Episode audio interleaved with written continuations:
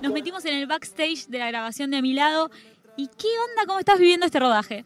La verdad que fue muy loco. Eh, nada, primero con mucha manija, después, bueno, me lo tomé con más calma. Dije, bueno, va a ser un día de rodaje intenso. Si me pongo nervioso va a ser como peor. Entonces, nada, la verdad que disfruté mucho y ya estamos casi en el final. Quedan algunas tomas más y salieron muy bien todo, la verdad, como planeábamos.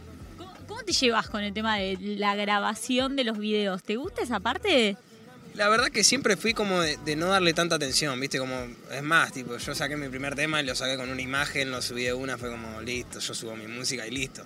Pero ahora lo veo como un extra para el tema, ¿viste? Por ejemplo, este tema para mí significaba un montón y a lo que yo dije, bueno, no puede ser una producción que por lo menos no eh, equivalga al tema, ¿entendés? Porque capaz que queda mejor el tema, peor el video, no, tenía que ser como al mismo nivel, entonces me lo tomé muy en serio y de hecho lo hice con una productora, con Headprod, que nada, es amigo mío y yo dije, bueno, te confío a ese proyecto porque sé que lo, vamos a llevar a cabo como quizás yo planeo, como él también, porque hay confianza, ¿viste? Entonces fue como que me metí más, ¿viste? Ya me metí más en la idea, ya de ir a ver las locaciones, todo fue como un proceso loco, pero que también al fin y al cabo quiero como aprenderlo bien, ¿viste? Como, poder incursionar en, en mis videos, quizás a dirigirlos un poco participaste un poco en la idea y en lo que fue la producción del, del video. No, sí, la verdad que sí, fue a medias. O sea, yo tenía mi idea ya uno cuando vas componiendo un tema o quizás cuando sentís el tema que estás haciendo es como que ya automáticamente haces el tema y, y, tenés imágenes en la cabeza, ¿viste? Entonces se va armando el video conforme al tema, entonces yo ya tenía más o menos unas ideas. Después, bueno, lo ejecuté con Headpro porque el chabón tiene la cabeza, él, ella es filmmaker, director, entonces fue como bueno, lo llevo a que él lo pueda, yo se lo transmito a él para que él lo pueda expresar, ¿me entendés? Porque yo era como, no lo iba a poder explicar. Entonces, nada, muy copado todo.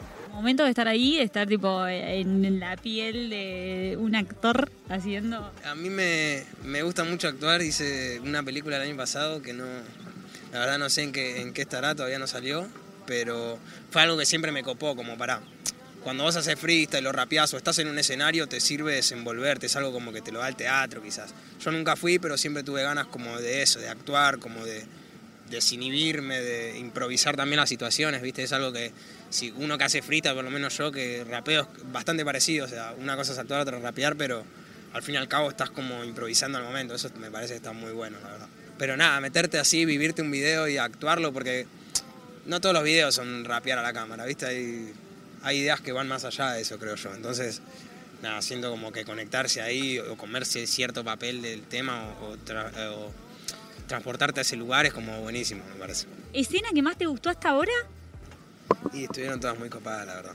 La del bar me, me, gustó mucho, fue como que sentí como si fuese un show y muy íntimo, porque la verdad que no, no es para nada como es un show realmente, es como en un bar, viste, poca gente, más, estuvo muy bueno, la verdad sentí como si hubiese sido un show de verdad. 40 podrás llamar mañana, disculpame las molestias.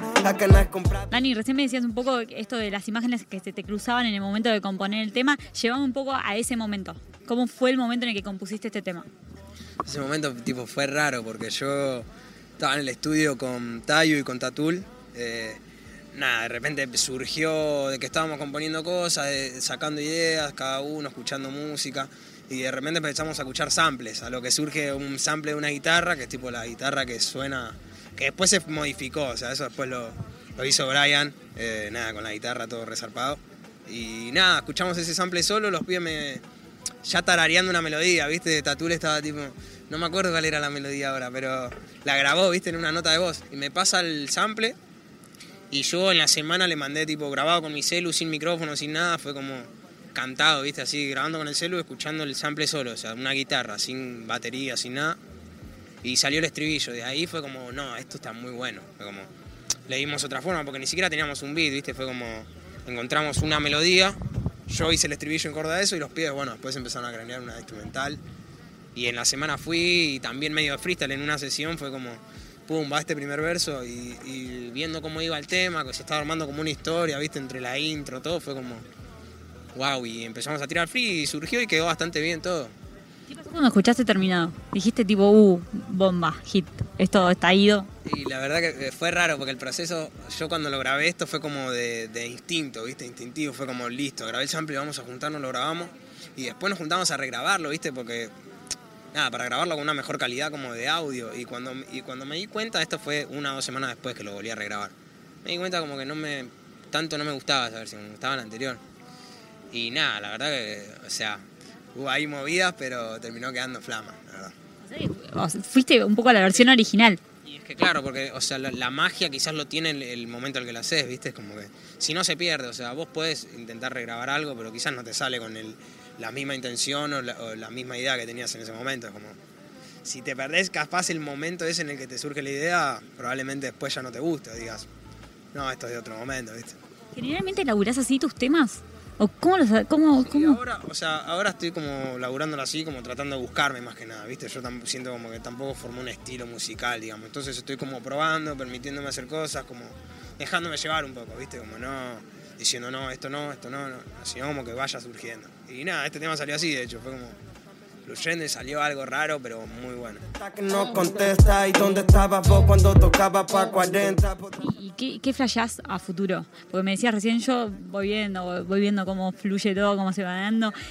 Hablábamos de la actuación hace un rato, qué sé yo. Te puedo decir eso o, o seguir con la música, pero tampoco es que te puedo decir algo muy proyectado. O sea, ¿Qué pasa por tu cabeza? Meteme un toque en tu cabeza.